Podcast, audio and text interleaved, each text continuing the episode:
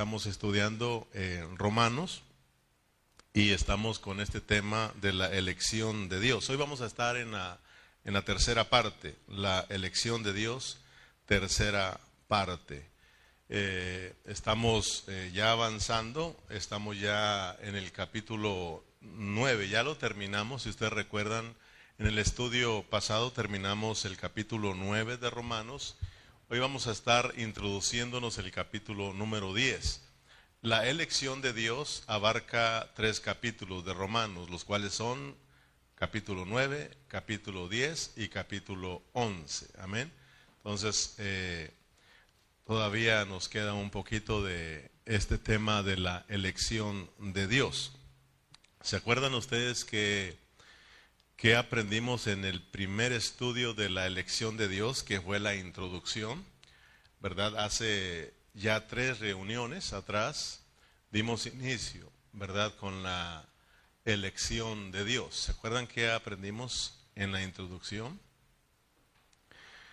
Aprendimos ahí que la elección de Dios no tiene que ver con un nacimiento natural o un nacimiento en la carne ¿verdad? Aprendimos que eh, tampoco tiene que ver con el ser buenos o el ser malos, sino que la elección de Dios tiene que ver con el que Dios llama. Amén. Tiene que ver con el llamado de Dios. Dios es el que selecciona, ¿verdad? Dios es el que llama, Dios es el que escoge y Dios es el que rechaza. Así es de que Dios, como decía Lorenzo al principio, Dios creó a millones y a millones y a millones de personas, ¿verdad? Y de todas esas personas, Dios seleccionó solamente un grupo para que viniera a ser su iglesia, para que este grupo pudiera ser lleno de la vida de Dios y pudiera expresar a Dios y representar a Dios. Entonces, gracias a Dios que los que estamos aquí, los que hemos creído en Cristo, los que hemos sido salvos, somos los seleccionados de Dios. Pero todavía no se ha cerrado el tiempo, ¿verdad? De la gracia. Eh, todavía hay gente que es seleccionada y tenemos nosotros que predicarles. Nosotros no sabemos quién es seleccionada. Nosotros no sabemos quién es predestinada. Si Dios les hubiera puesto una marca a todas las personas en donde dijeras, en donde, esta marca dijera seleccionado, no seleccionado. Entonces nosotros solamente fuéramos al seleccionado a predicarle, porque sabíamos que no íbamos a fallar ahí. Y a ese no seleccionado, pues no. Pero gracias a Dios que Él no lo puso, porque entonces estos sí tendrían alguna excusa, ¿verdad? Pero eh, por eso Dios nos manda que les prediquemos a todos pero Él solamente sabe el que es llamado. Él solamente sabe al que Él ya seleccionó, al que Él ya predestinó. Gracias a Dios que un día vinieron a nosotros y nos predicaron el Evangelio. Y como nosotros éramos de fe, como nosotros éramos seleccionados, ya Dios nos había predestinado, escuchamos la voz de Dios y le dijimos, aquí estamos, Señor. Amén. Gloria a Cristo. Entonces, el ser hijos de Dios no tiene que ver con que tú naciste siendo judío y yo soy verdadero israelita, ¿verdad? Verdadero hijo de Dios, no, sino que tiene que ver con el que Dios llama, ¿verdad? Nosotros pertenecíamos a la raza gentil, pero éramos de los seleccionados de Dios. Y Dios nos llamó y aquí estamos adorando al Señor. Amén. Entonces, en el segundo mensaje, si ustedes recuerdan, ya hablamos de cuatro asuntos importantes que tienen que ver con la elección de Dios. ¿Te acuerdas? Que eso fue apenas el miércoles. Punto número uno. Dijimos que la elección de Dios tiene que ver con el que Dios llama. Número dos, miramos que la selección tiene, la elección de Dios, perdón, tiene que ver con su misericordia. La elección de Dios número tres tiene que ver con su soberanía. Y la elección número cuatro tiene que ver con la justicia que es por la fe. Y yo le daba gracias a Dios.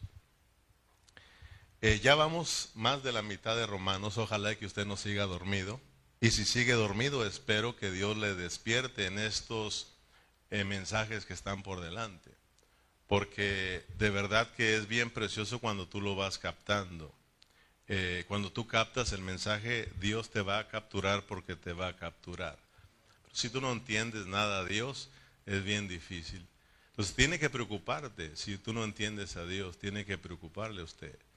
Pero yo le daba gracias a Dios por lo que Dios nos está enseñando y también mi hermano Donis, eh, él el día jueves me envió un mensaje de texto dándome un pequeño resumen de lo que hablamos el miércoles. Y era un pequeño texto lleno de muchas riquezas. Y este texto decía así, bendiciones, pastor.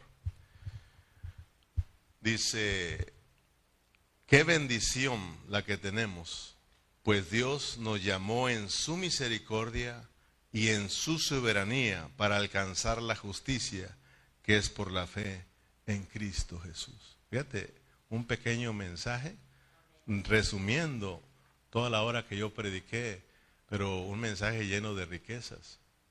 Fíjate, yo me gozaba.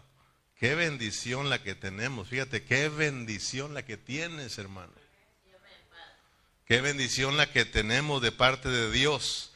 Pues Dios nos llamó, porque no a todos los llama. No todos son llamados. No todos son seleccionados. Dios dijo, a este sí lo, llamo, a este sí lo escojo, a este no. Fíjate, Dios dijo, a este sí lo amo, a este lo aborrezco. Fíjate qué bendición Dios tuvo para nosotros, pues Él nos llamó, nos llamó en su misericordia, nos llamó por su soberanía para que nosotros alcancemos la justicia que es por la fe en Cristo Jesús. Y aquí estamos, hermanos. Entonces hoy queremos seguir avanzando con este tema eh, que es muy importante sobre la elección de Dios. ¿Verdad? Hoy vamos a aprender, eh, hermanos, que no solo fuimos escogidos para ser salvos, no solamente fuimos escogidos para, para decir, ya soy salvo, ya soy un hijo de Dios y que tú vivas tu vida como tú quieras. No, hay algo más que ver, eh, que ser salvos. Acuérdate que aprendimos en los mensajes pasados que en los capítulos 5 que ya estando reconciliados con Dios por la muerte de Cristo, ya, siendo, ya estando, ya siendo justificados, dice que hay mucho más, hay mucho más. Dice que tenemos que ser salvos por su vida.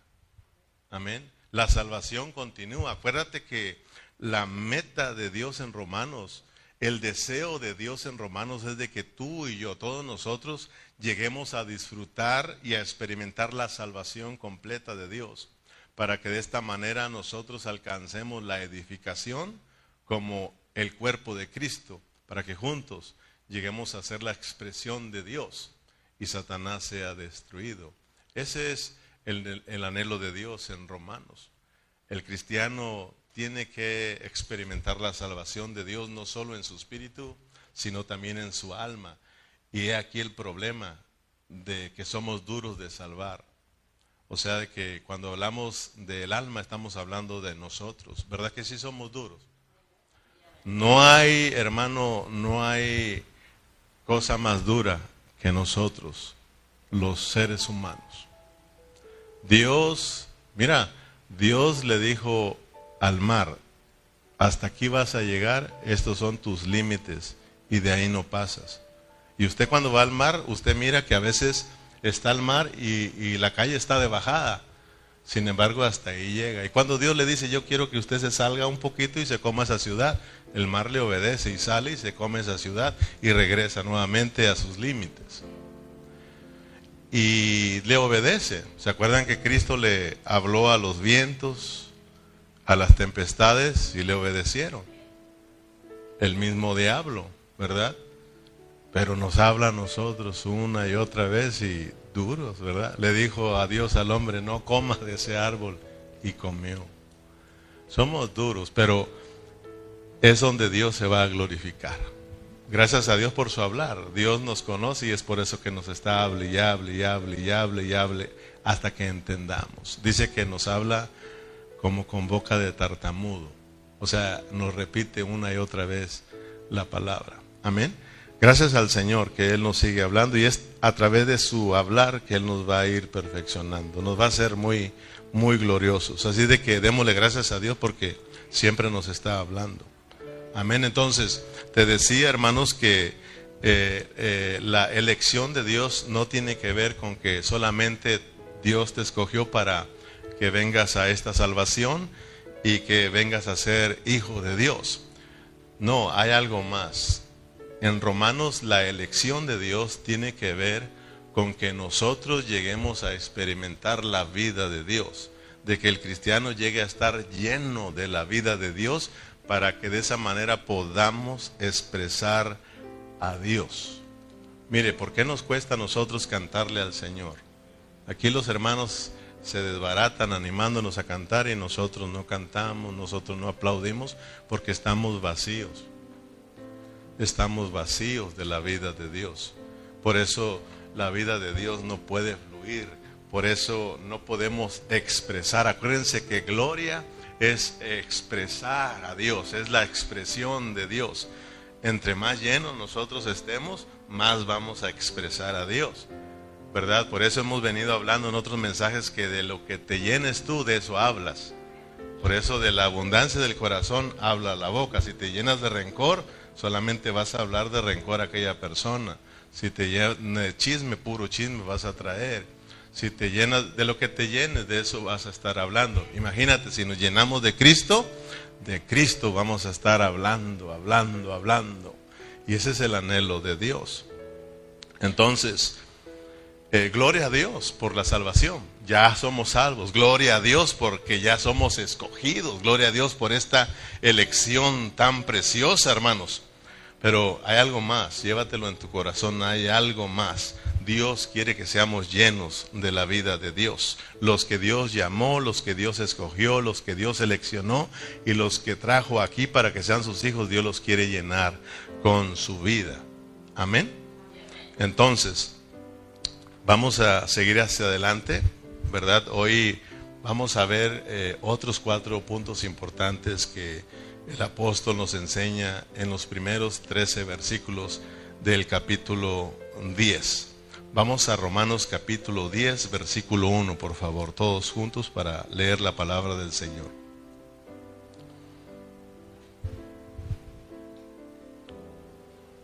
La elección de Dios, hermano, tiene que ver con que también seamos de la vida llenos de la vida de Dios la elección de Dios es para que nosotros crezcamos, para que nosotros maduramos, seamos edificados como cuerpo de Cristo, te decía, y lleguemos a experimentar la vida práctica de la iglesia y de esta manera seamos los que expresamos a Dios. Eh, ¿Tienes Romanos 10? Vamos a ir del versículo 1. Solamente vamos a leer primeramente los versículos del 1 al 4.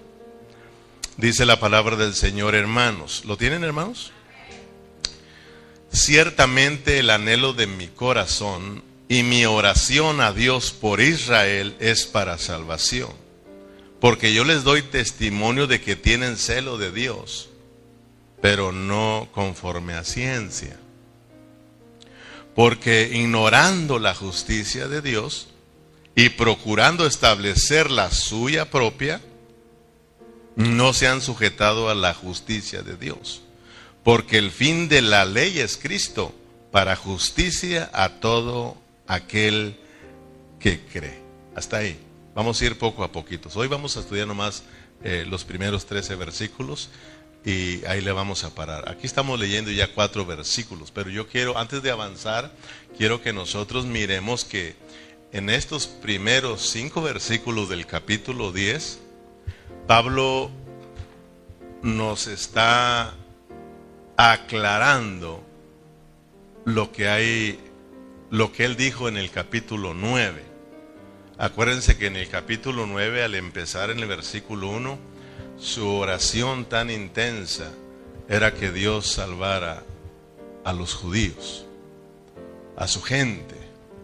Y él decía, yo quisiera ser maldito y separado de Cristo por amor a ellos. ¿Verdad? Pero Dios dejó que Pablo hablara esas locuras para darnos una lección a nosotros, para que aprendamos lo que es la elección de Dios. Que la elección de Dios no es del que quiere, ni del que corre, no es de un nacimiento natural o en la carne, el decir yo nací judío, yo soy verdadero israelita. No, Dios ahora nos está mostrando a través de Pablo que el verdadero judío, el verdadero israelita, el verdadero hijo de Dios, es, hermano, el que Dios ha llamado, el que Dios ha seleccionado. Amén.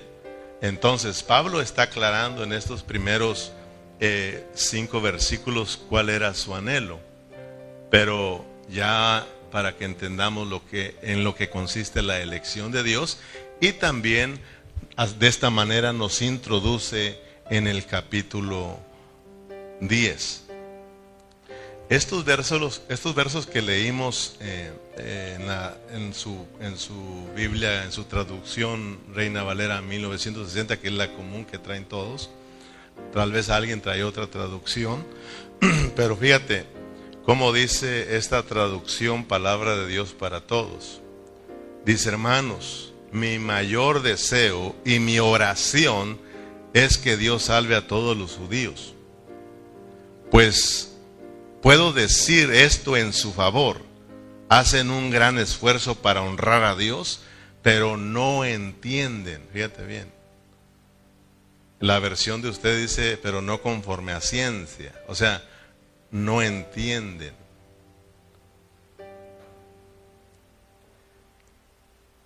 Pero no entienden lo más importante. No han entendido cómo es que Dios nos aprueba. Por eso tratan de ser aprobados a su manera y no aceptaron la, a la, la, manera como Dios nos aprueba o como Dios nos elecciona, ¿verdad? En lo que respecta a ser aprobados por Dios. Para todo aquel que tiene fe, Cristo fue el cumplimiento del propósito de la ley. Es bueno que nosotros leamos otras porciones otras traducciones, perdón, de la Biblia para que, ¿verdad? A través de esas traducciones se saque una, una verdad, ¿verdad? Eh, no hay traducción mala ni traducción buena, todas juntas ahí nos presentan una verdad en su pureza, o sea que nos pueden aclarar el mensaje de Dios. Entonces, con estos versículos quedamos claro que la elección de Dios no tiene que ver nada con un nacimiento natural. Lo estoy repitiendo para que tú te lo grabes. O sea, ya aprendimos, yo nací, mis padres son cristianos y yo soy cristiana también. No. Eso no, eso no, eh, tienes una ventaja que el que no nació en, en cuna cristiana. Ya hay una ventaja porque tú naciste en un hogar cristiano. Tienes más ventaja del que nació que en padres que no son cristianos, ¿verdad? Eh, entonces, pero no significa que tú eres un hijo de Dios. Si tú eres llamado, llegará el momento en que tú escuches el Evangelio y tú creas en Cristo y vengas a la salvación de Dios. Amén. Entonces, esto de ser cristianos, esto de ser hijos de Dios, no es del que quiere ni del que corre, sino del que Dios tiene misericordia ya lo hablamos. Entonces, si tú eres cristiano, si tú eres eh, un hijo de Dios porque has creído en Cristo, hermano, como tu Señor y Salvador, tú eres un verdadero hijo de Dios. Tú eres un verdadero, verdadero israelita de Dios, ¿verdad? Eh, porque el verdadero cristiano, el verdadero hijo de Dios es el que Dios ha llamado y todo aquel que ha creído en Cristo Jesús. Así de que tienes que alegrarte. Y como decía Donis, tienes que entender qué bendición, hermanos, Dios nos ha dado a nosotros. Aleluya. Entonces, Con esto en mente avancemos. ¿Ok? Romanos 1, Romanos 10 del 1 al 5, Pablo aclara lo que dijo en el capítulo 9, pero también nos introduce en el capítulo 10 para hablarnos aún más de la elección de Dios. Dice, porque el fin de la ley es Cristo, versículo 4, para justicia a todo aquel que en él cree, porque de la justicia que es por la ley de Moisés se escribe así, el hombre que haga estas cosas vivirá por ellas. Pero la justicia que es por la fe dice así, no digas en tu corazón, ¿quién subirá al cielo? Esto es para traer abajo a Cristo. ¿O quién descenderá al abismo? Esto es para hacer subir a Cristo de entre los muertos. Mas, ¿qué dice? Cerca de ti está la palabra, en tu boca y en tu corazón. Esta es la palabra de fe que predicamos, que si confesares con tu boca que Jesús es el Señor y creyeres en tu corazón que Dios le levantó de los muertos, serás salvo. Porque con el corazón se cree para justicia, pero con la boca se confiese para salvación. Pues la escritura dice, todo aquel que en él creyere no será avergonzado, porque no hay diferencia entre judío y griego, pues él es mismo que el Señor de todos es rico para con todos los que le invocan, porque todo aquel que invocar el nombre del Señor será salvo. En todos estos versículos que acabamos de leer hay cuatro asuntos muy importantes, te decía que son los que queremos estudiar el día de hoy, eh, que tienen que ver con la elección de Dios, te los doy rápidamente. Número uno es el fin, que el fin de la ley es Cristo. Número dos, la encarnación y la resurrección de Cristo. Número tres, el Cristo que está muy cerca de nosotros. Y número cuatro, el Cristo que en quien creemos y al que invocamos. Si tú, te, si tú le pusiste atención, en esos versículos que acabo de leer, del, del versículo 4 al versículo 13, resaltan estos cuatro asuntos importantes. ¿Ok? Cada vez que tú leas tu Biblia, tienes que prestar atención a lo que resalta y prestarle atención porque Dios te va a hablar. Por eso, en estos versículos resaltan cuatro puntos importantes que nos enseñan un poco más de la elección de Dios. Primer punto, nos enseñan aquí que el fin de la ley es Cristo. Lo leíste, ¿verdad? En el versículo 4. Y luego también nos, nos, nos enseña que la, la encarnación y la resurrección de Cristo. Número 3, también nos enseña al Cristo que está muy cerca de nosotros. Y número cuatro, al Cristo en quien creemos y a quien debemos invocar todo el tiempo. Entonces, rápidamente, número uno, el fin de la ley es Cristo. Míralo con tus ojos, versículo 4. Porque el fin de la ley es Cristo. Diga conmigo, porque el fin de la ley es Cristo. Para justicia todo aquel que en él cree, porque de la justicia que es por la ley Moisés, de Moisés, escribe así, el hombre que haga estas cosas vivirá por ellas. El fin de la ley es Cristo. Dice el mismo Cristo en Mateo 5, 17, no penséis que he venido para abrogar la ley o los, la, la ley o los profetas. No he venido para abrogarla, sino para cumplirla.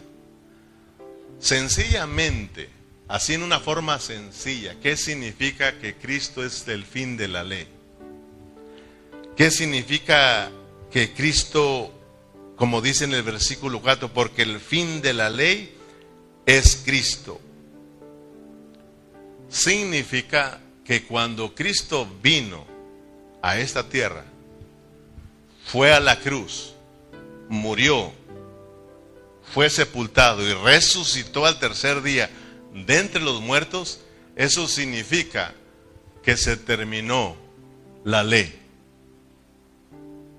Amén. Esa es una forma sencilla. O sea, de que cuando Cristo vino, caducó, el tiempo de la ley. Se acabó. Empezó otra dispensación.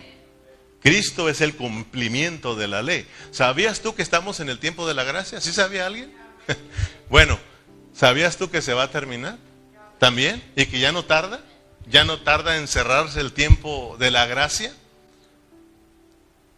¿Cuándo se termina el tiempo de la gracia? En la manifestación del reino. O sea, cuando Cristo venga, cuando Cristo regrese por segunda vez a establecer su reino aquí, hermano, se termina el tiempo de la gracia.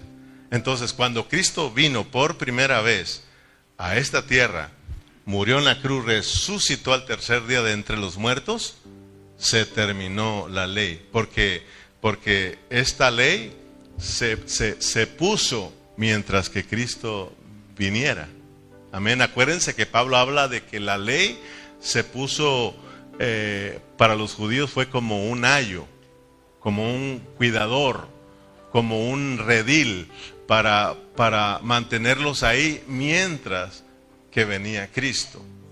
O sea, Dios la usó para, para frenarlos, para detenerlos mientras venía Cristo. Amén. Entonces, por eso cuando Cristo vino, dice Pablo, una vez estando ya aquí Cristo, se terminó la ley, porque el cumplimiento de la ley es Cristo. El fin de la ley es Cristo. Acuérdense que en la cruz del Calvario, fíjate, en la cruz del Calvario, cuando Cristo murió ahí, cuando estaba siendo crucificado, ahí se terminó todo. Ahí Cristo acabó con todo. ¿Cuál es todo? Cristo, ahí en cuando estaba en la cruz, Dios hizo que todo estuviera reunido en ese lugar. ¿Sabes que tú y yo estábamos ahí? ¿Cuántos creen que estábamos ahí? Porque Pablo dice en Romanos 6 que nosotros fuimos crucificados juntamente con Él. Porque acuérdate que, bueno, ya desde antes estábamos en Cristo. Pero fíjate, ahí terminó con todo. ¿Qué es todo? Ahí Cristo terminó con la ley, se acabó. Ahí Cristo terminó con la vieja creación, se acabó la vieja creación. Ahí Cristo acabó con la religión, se acabó la religión. Ahí Cristo acabó con todos sus enemigos y también Cristo acabó con todos nosotros. Después de la muerte y resurrección de Cristo solo quedaron dos cosas. ¿Cuáles fueron? Después de que Cristo murió y resucitó, solo quedaron dos cosas. Solo quedó Cristo, porque Él resucitó. Si no hubiera resucitado, entonces no estar, vano fuera que estuviéramos aquí. O sea, vana fuera nuestra fe, dice la palabra. Pero como Cristo resucitó de entre los muertos, esto, esto es verdadero, hermano. Es verdad, la resurrección de Cristo tuvo, nos garantizó esta salvación y fue lo que Dios le agradó. Este fue el sacrificio perfecto. Entonces, eh, lo único que quedó ahí es Cristo y como Cristo y la iglesia. Porque acuérdate que del costado salió agua y sangre, o sea, eh, la sangre que nos redimió, la sangre con la que nos compró y el agua con las que nos impartió vida. Entonces, Solo quedó Cristo y la iglesia. Pero hermano, todavía hay religiones, eso es vanidad. Todo lo que hay después de Cristo y la iglesia, eso es vanidad. Si tú te ocupas en otras cosas que no son Cristo y la iglesia, eso es van. Un día se acabó y se acabó. Pero lo que estamos haciendo con Cristo y la iglesia, eso es eterno. Eso es eterno. ¿Sabías tú que lo que estás haciendo en esta tarde es eterno? Es para la eternidad, hermano. Mi trabajo, el invertir tiempo en mi trabajo, todo mi esfuerzo, eso es temporal, eso se acaba un día, hermano. Pero el estar aquí adorando a nuestro Señor es para la eternidad, porque un día estaremos por la eternidad adorando a nuestro Dios. Aleluya. Fíjate, hermano, venir y adorar no es para pasar el tiempo porque no tengo nada que hacer, esto es para la eternidad. Estamos practicando para lo que viene. Porque un día vamos a estar por toda la eternidad adorando al Señor. ¿Para qué Dios nos quiere ahorita todavía si ni le adoramos aquí, hermano? Pero una vez que seamos cambiados, transformados y estemos adorándole al Señor, Él viene por nosotros, hermano. Pero todos sabemos el gran el proceso que Dios tiene que hacer con nosotros y todo lo que tiene que pasar. Amén. Entonces, estamos viendo pues el primer punto que tiene que ver con qué? El fin de la ley es Cristo. Amén. Se terminó la ley. Y cuando Cristo vino, vino la gracia. Por eso dice que la gracia y la verdad vinieron por nuestro Señor Jesucristo. Cristo llegó, se acabó la ley. Cristo dijo, yo no vine para quitar la ley, ¿verdad? O desaparecer la ley. No, yo soy el cumplimiento de la ley, ¿verdad? O sea, la ley todos hemos aprendido que era como una sombra de Cristo, ¿verdad? Era una sombra, era una fotografía, ¿verdad? De, de Dios, ¿verdad? De lo que es Dios. Y el hombre al ver la ley se daba cuenta que el hombre era un pecador y solamente así lo, lo frenó, porque la gente iba desenfrenada, ¿verdad? Y, y, no había nada que los detuviera. Por eso Dios dice, les pongo la ley por un tiempo nada más, mientras que viene Cristo, para que se den cuenta quién soy, quién soy yo y para que se den cuenta quiénes son ellos. ¿Verdad? Entonces, para que cuando venga Cristo, todos se vuelvan a Cristo, ¿verdad? A la realidad, a la verdad. Lamentablemente, dice Pablo, yo mi anhelo era que los judíos entendieran, pero no entendieron. Ellos quisieron ganarse el favor de Dios tratando de guardar la ley, tratando de hacer obras. Dicen, pero esto no es por obras, esto es por fe. Esto no es por lo que hagas, si eres bueno, si eres malo. Esto es por lo que al que Dios llama. Amén. Entonces, hermanos, hoy en día lo único que eh, nos hace justo delante de Dios, hoy en día lo que nos, eh, nos hace eh, inocentes, ¿verdad? Y sin culpa delante del Señor, es nuestra fe en Cristo Jesús. Es nuestra fe, ¿verdad? Esto no es de, de tratar de hacer cosas buenas para agradar a Dios. Por eso hemos dicho, como cristianos, nosotros nunca trate usted de, que, de querer eh, o aparentar ser un buen cristiano. No, eso no sirve, hermano. Eso no le agrada a Dios. Aquí, aquí, hermanos, se trata de que nosotros creamos en el Señor. Este es un asunto no de hacer cosas, es un asunto de, de creer. Amén, de creer en Cristo. Es el único que nos justifica, hermano. Amén. Número dos, la encarnación y la resurrección de Cristo en el versículo 6. Pero la justicia que es por la fe dice así, no digas en tu corazón quién subirá al cielo. Esto es para traer abajo a Cristo. O no digas quién descenderá al abismo. Esto es para hacer subir a Cristo de entre los muertos. Mira, si al leer este versículo, si tú no le pones atención, ¿ok? Si, estás pensando en otras cosas, tú no entiendes nada. Aparte, si no le pedimos a Dios que nos revele lo que Pablo está diciendo, nosotros tampoco entendemos. Si yo te dijera a ti, hermano, ven y pasa aquí y explícanos qué está diciendo Pablo aquí. ¿Qué está diciéndonos? No digas en tu corazón, ¿quién subirá al cielo?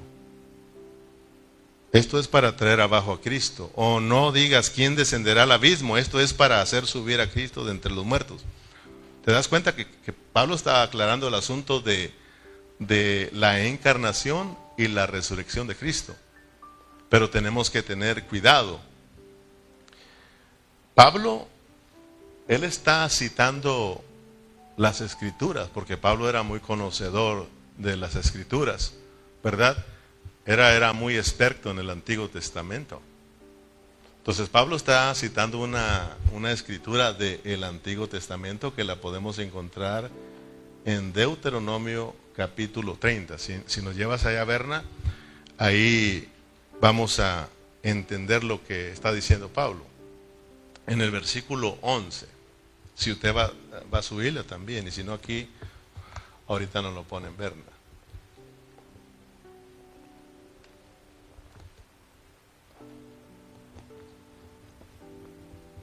Fíjate. Si ya leíste el versículo 11, así regresas el versículo 11, porque este mandamiento que yo te, te intimo hoy, o yo te doy hoy, no es encubierto ni está lejos. No está en el cielo. Para que digas, ¿quién subirá para nosotros al cielo y nos traerá y nos lo, y nos lo representará? para que lo cumplamos, versículo 13, ni, ni está de la otra parte del mar, para que digas, ¿quién pasará por nosotros al mar para que nos traiga y nos lo represente a fin de que lo cumplamos? Versículo 14.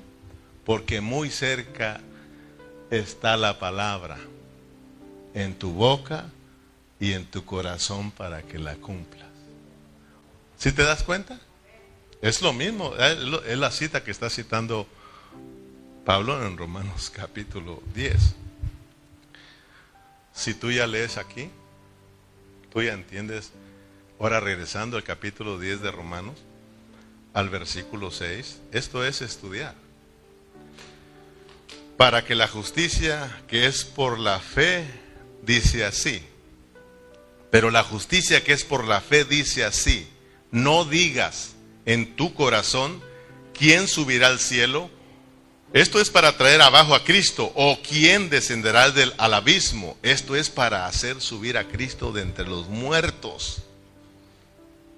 Y lo cita en Deuteronomios, que si tú prestaste esta atención, ya entiendes qué está diciendo Pablo. Pablo les está diciendo que Cristo no está lejos. Como Cristo es el cumplimiento de la ley, Cristo ya vino. Antes de que Cristo viniera, Cristo ya está, estaba bien lejos. ¿Ok? En el tiempo de la ley, Cristo estaba bien lejos. Pero en el tiempo de la gracia, Cristo está bien cerca. ¿Ok? Cristo está bien cerquitas. Entonces Pablo dice, por favor, romanos, ya no digan quién subirá al cielo, ¿verdad? Como lo decía en Deuteronomio. O sea, ¿quién subirá al cielo para que, venga y nos, rescate y nos salve? Esto es para traer abajo a Cristo. O sea, romanos, hermanos romanos, Cristo está ya, Él ya vino. Él ya descendió hasta las partes más profundas. Él ya se levantó de entre los muertos. Él está vivo, Él está muy cerquitas. Mejor, romanos, experimentelo. Deuteronomio dice, mejor obedezcan. La palabra está cerca, el mandamiento ya está ahí. Abrácenlo. ¿Sí, ¿Sí me explico, hermano? Entonces, Cristo ya vino, hermanos. Cristo está bien cerquitas. Por eso el tercer punto es que Cristo está qué?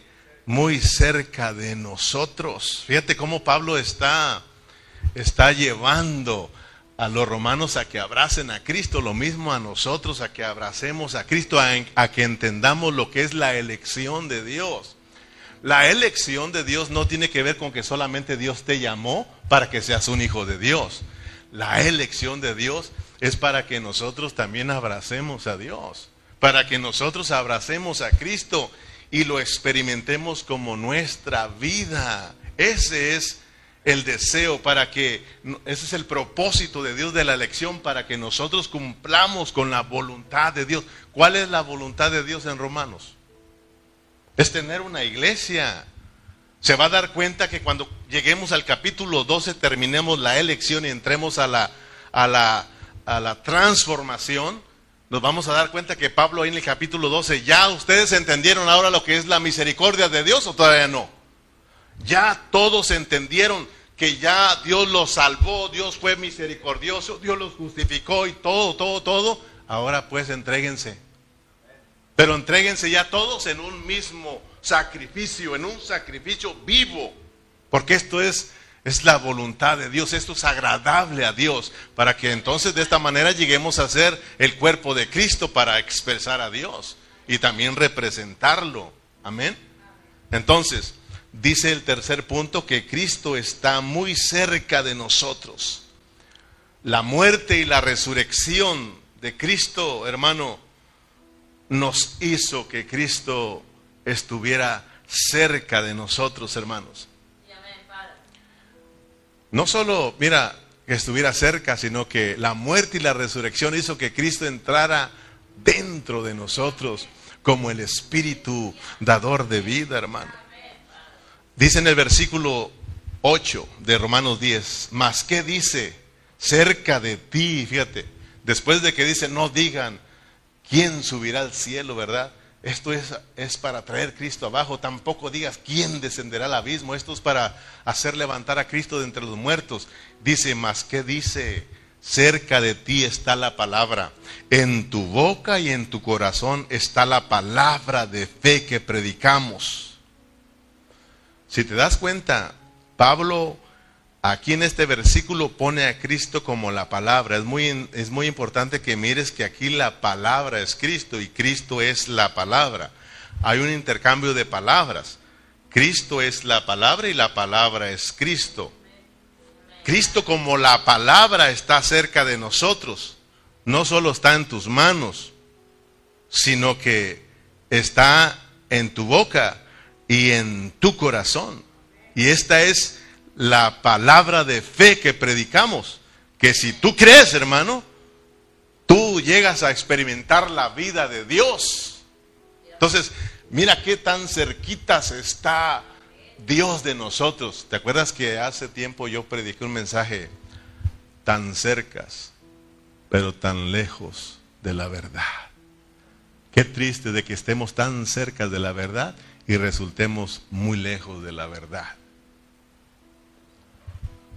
¿Te acuerdas que Judas caminó cerca de la verdad? Durmió cerca de la verdad, comió cerca de la verdad y resultó lejos de la verdad. ¿Te acuerdas tú que eh, Pilato también estuvo cerca de la verdad? Habló con la verdad. Sin embargo, estuvo lejos de la verdad. Qué triste es de que muchas personas, Cristo estuvo cerca de ellos, se les predicó el Evangelio, sin embargo, resultarán lejos de la verdad. ¿Te das cuenta de que aquí Cristo está muy cerquita de nosotros? En tu boca y en tu corazón.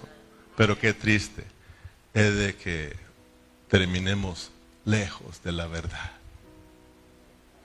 Lejos de experimentar a Cristo como la realidad y como la vida. Amén. Entonces, Cristo está cerca de nosotros, en tu boca y en tu corazón. En el versículo, eh, en Juan, San Juan 6:63, es un versículo que todos conocemos. Ahí eh, Juan nos dice que eh, la palabra también es el Espíritu. Mira, Pablo dice que la palabra es Cristo y Cristo es la palabra. Juan nos dice que eh, Cristo también es la palabra, Él es el verbo de vida, San Juan 1.14, ¿verdad? Eh, uno dice, y luego, pero aquí en el 63 de San Juan 6 dice, el Espíritu es el que da vida.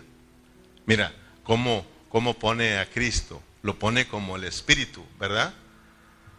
Pero también lo pone como la palabra. Dice, el Espíritu es el que da la, la vida, la carne para nada aprovecha.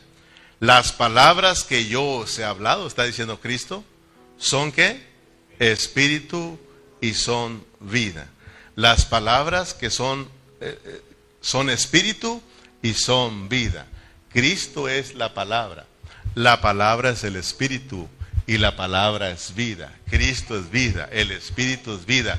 Son lo mismo. Para que tú te des cuenta qué tan cerca está Cristo en nosotros en tu boca y en tu corazón. Y cuando habla en tu boca y en tu corazón, debemos de entender lo que Pablo está diciendo. ¿Te acuerdas que en el capítulo 9 Pablo nos habló del alfarero, de Dios como el alfarero, que él hace barros de honra y vasos de misericordia, ¿sí o no? En Romanos 9 Pablo nos pone como vasos de honra, vasos de misericordia. Nosotros somos vasos y un vaso tiene una boca porque es un recipiente para ser llenado. Por favor, entendamos a Pablo. Usted, hermano, trate de meterse, porque si no, y, si estás aquí con tu mente, vas a perder tu tiempo. Mejor te hubieses quedado a ver una película o no sé qué, hermano. Pero esto de venir aquí es para que nosotros entendamos qué quiere, qué quiere hacer Dios con nosotros, hermano. Dios ya está, Cristo ya está a las puertas, Él viene pronto, hermano. Y lamentablemente muchos cristianos, por ser tan distraídos, no van a entender el propósito de Dios. No van a entender. Dice la palabra que, que la venida de Cristo será como en el tiempo de Noé. No entendieron hasta que vino el diluvio y se lo llevó a todos. Dice, así será también la venida del Hijo del Hombre. Muchos no van a entender. Entonces, aquí estamos dándole y dándole, estudiando para que tú llegues a entender y llegues a captar lo que Dios nos está hablando. En el capítulo 9 somos vasos de misericordia, vasos de honra. Un vaso tiene una boca, ¿sí o no? Porque, mira, este pulpi no, no tiene boca, esa banca no tiene boca. Pero este sí tiene una boca aquí para ser llenado y lo llenaron de agua. Nosotros, hermanos, somos vasos porque el anhelo de Dios era que lo contuviéramos dentro de Él. Por eso nos está diciendo Pablo, hey, ustedes son vasos y Cristo está bien cerca de ustedes en su boca y en su corazón, porque el anhelo es de que ustedes lleguen a experimentar la vida de Cristo, lleguen a ser llenos de la vida de Cristo para que puedan expresarlo. Por eso vamos a llegar donde dice que tenemos que creer e invocarle, que es el, que es el, el último punto.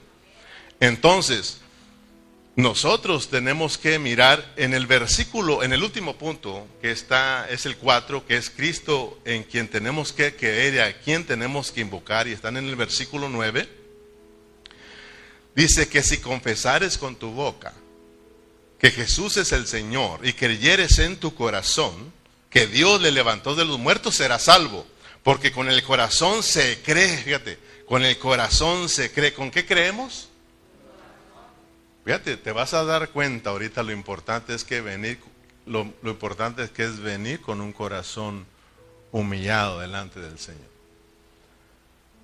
Por eso yo te digo al empezar, abramos nuestros corazones, porque podemos venir con un corazón cerrado. Y entonces con un corazón cerrado, tú no vas a creer. O sea, ahorita, ahorita llego ahí. El cuarto y último punto. El Cristo en quien creemos y en quien, a quien invocamos. Que si confesares, versículo 9, con tu boca que Jesús le levantó del, que Jesús es el Señor y creyeres en tu corazón que Dios le levantó de los muertos, serás salvo. Porque con el corazón se cree para justicia, pero con la boca se confiesa para salvación. Porque no hay diferencia entre judío y griego, pues el mismo que es el Señor de todos es rico para con todos los que le invocan. Porque todo aquel que invocar el nombre del Señor será salvo. El Cristo en quien creemos y el Cristo al quien debemos invocar todo el tiempo. Tenemos un corazón, dice Pablo, para creer en Cristo y tenemos una boca para invocar al Señor Jesús y nosotros podamos experimentar la salvación en vida. El creer es para nuestra justicia, porque ahí lo dice, ¿verdad?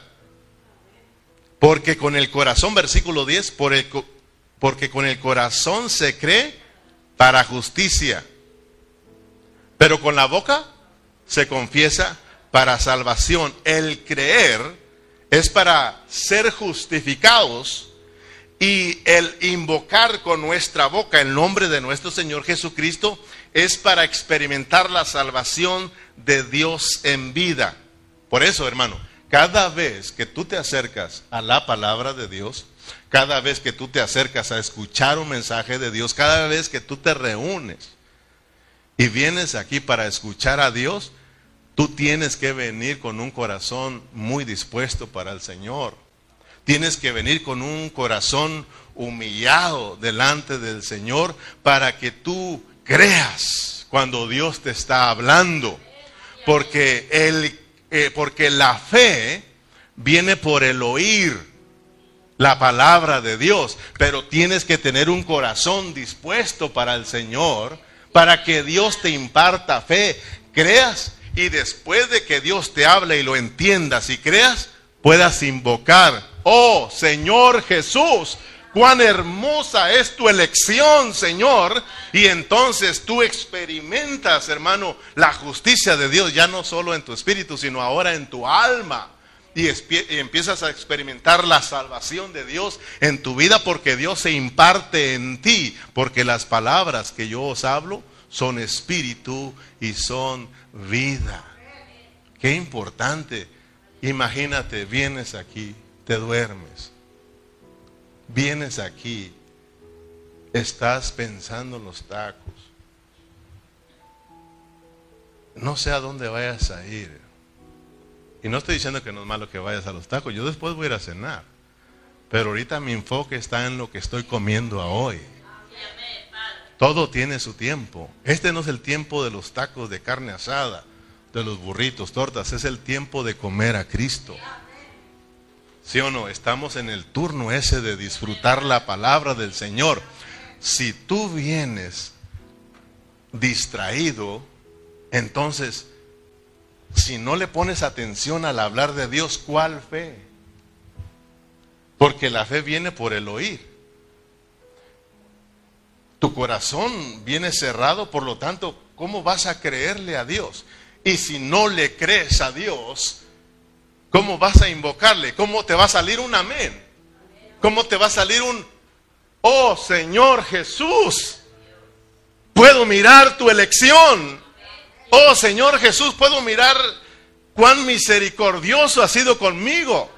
Oh Señor, puedo entender el propósito de mi elección. Soy tu hijo y quieres que yo sea lleno con tu vida para que yo te exprese y te represente. Fíjate.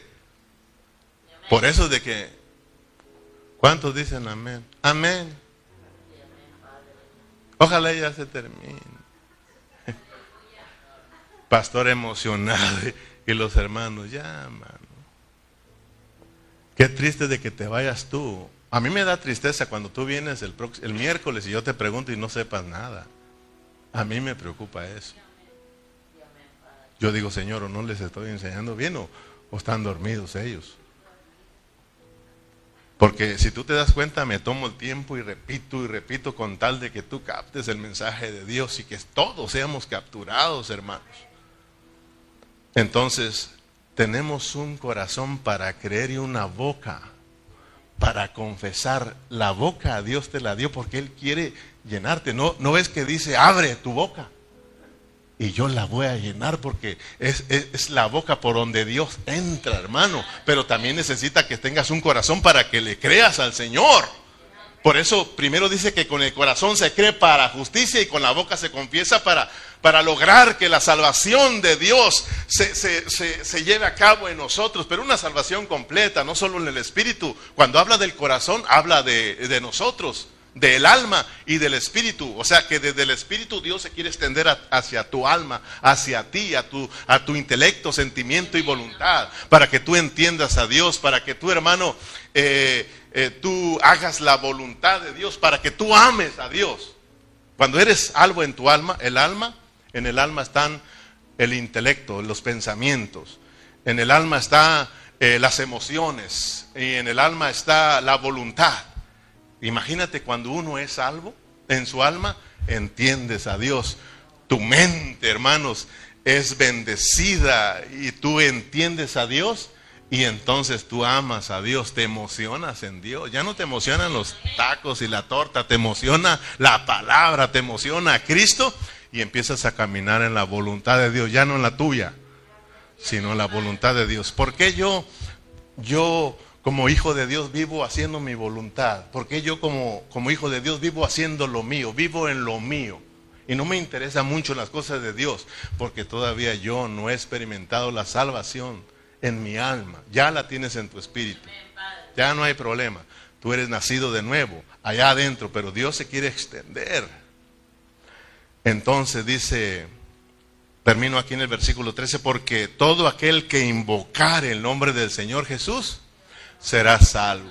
Todo aquel que invocar el nombre del Señor Jesús, ¿cuántos pueden decir, oh Señor Jesús? Gracias. Mira, eso es invocarle, oh Señor Jesús. Eso te imparte vida. Pero yo quiero que, que entiendas una cosa. El decir, oh Señor Jesús, es invocarle Pero si tú lo haces porque yo te lo digo, sigues igual. Tú lo tienes que hacer con una convicción de que tú le has creído en Dios, de que Dios te habló, tú le has creído y Dios te lo ha revelado y entonces, hermano, sale un, oh Señor Jesús, desde acá, desde adentro, porque Dios te ha llenado. El invocar, el invocar, oh Señor Jesús, cuán hermoso eres, es el resultado de que tú estás siendo lleno de la vida de Dios, porque de la abundancia del corazón va a hablar la boca. Si tú abres tu boca para que Dios te llene y tienes un corazón dispuesto para ser llenado de la vida de Dios, entonces de la abundancia que entró en tu corazón de Cristo, hablará también tu boca, hermano. Cristo entra y Cristo sale. Primero quiere entrar para llenarnos, para saturarnos con su vida, para que después salga y lo expresemos, hermano. Y digamos, oh Señor Jesús. Por eso te decía al principio, entre más te llenes, más vas a hablar. ¿Por qué nos cuesta hablar de Cristo cuando andamos en otros lados? ¿Por qué cuando nos juntamos hablamos más de otras cosas y no de Cristo? ¿Por qué las hermanas no hablan mucho de Cristo? Nos falta llenarnos. Vamos a llenarnos. Aquí hay modo de llenarnos de Cristo, hermano. Ponte de pie, ahí le paramos y seguimos, si Dios nos permite, en la próxima reunión. Aleluya. Padre Celestial, muchas gracias por tu palabra. Gracias por mis hermanos. Gracias por este tiempo tan hermoso, Señor, que estamos teniendo, Señor, de aquí estudiar tu rica palabra, Señor. Ahora, Padre Celestial, los has ensanchado más aún acerca de esta eh, de este tema importante que es la elección tuya, Señor. Gracias porque ahora hemos aprendido otros cuatro asuntos que están relacionados con nuestra elección, Señor. Muchas gracias porque hemos aprendido que el fin de la ley es Cristo. Aleluya. Cristo en su encarnación y en su resurrección vino para estar cerca de la humanidad para poder introducirse como el espíritu vivificante. Por eso, Señor, cuando predicamos la palabra, ahí va el espíritu que imparte vida, Señor. Padre Celestial, muchas gracias, Señor, porque el anhelo tuyo, Señor, es de que nosotros creamos con el corazón, Señor, para ser justificados. Y tenemos una boca para invocarte tenemos una boca, Señor, para que tú la llenes, nos llenes con tu vida. Tenemos una boca, Señor, para disfrutarte, Señor. Padre, muchas gracias. Tu anhelo en Romanos es de que todos los que hemos sido justificados, todos los que hemos sido salvos, Señor, lleguemos a experimentarte como vida y que lleguemos, Señor, a todos juntos, lleguemos a la edificación. Padre Celestial, hoy en día, Señor, hay mucha gente a la cual tú has salvado. Hay muchos cristianos, Señor. Nuestra ciudad de Burlington está saturada de gente cristiana, Señor. Pero lamentablemente todos divididos. El bautista no quiere al trinitario no quiere al Pentecostés. El Pentecostés está peleado con el Bautista. El Bautista está peleado con el apostólico, el apostólico con el trinitario, etcétera, etcétera. Hay mucha división, Señor. Y en, su, en tu soberanía, así lo planeaste. La iglesia en la Odisea, Señor, está representada por la iglesia en estos últimos tiempos. Una iglesia, Señor, que está llena de opiniones. Una iglesia que está ciega. Una iglesia que está desnuda. Pero que tú haces el llamado, en tu misericordia, en tu amor, haces el llamado a que vengamos a ti, Señor, y compremos vestiduras blancas para vestirnos compremos colirio y untemos en nuestros ojos para que alcancemos a mirar tu propósito. Señor, ayúdanos a ser edificados Pero necesitamos ser salvos en nuestra alma, Señor. Necesitamos tener un corazón dispuesto para ti, Señor. Señor, quebranta nuestros corazones. Los corazones que se han endurecido, Señor, quebrántalos, Señor. Y vuélvelos a ti, Señor.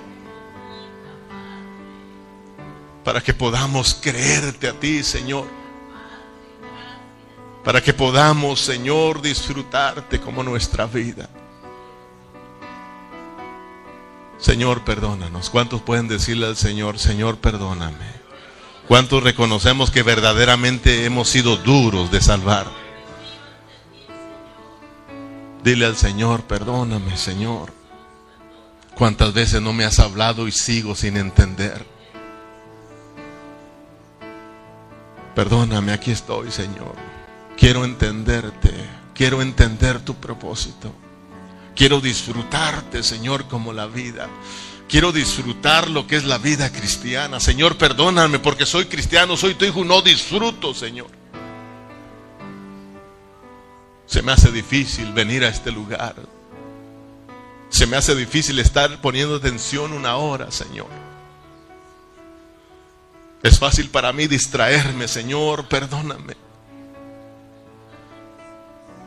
Cuando salgo, Señor, de este lugar, me enfoco mucho en las cosas mías, en las cosas del mundo, Señor. Pero era entendido que me has llamado para tu voluntad, para tu propósito. Señor, aquí estamos. Quebrántanos, Señor, y cámbianos. Llénanos con tu vida, Señor. Llena a cada uno de mis hermanos, Señor. Muchas gracias por tu palabra. Sé que nos has hablado. Sé que esta palabra ha penetrado hasta nuestro espíritu, Señor. Ahora oramos para que nos despidas en paz. Lleves con bien a mis hermanos. Y que usted reciba la gloria por siempre en Cristo Jesús. Todos nos despedimos con un fuerte amén y amén.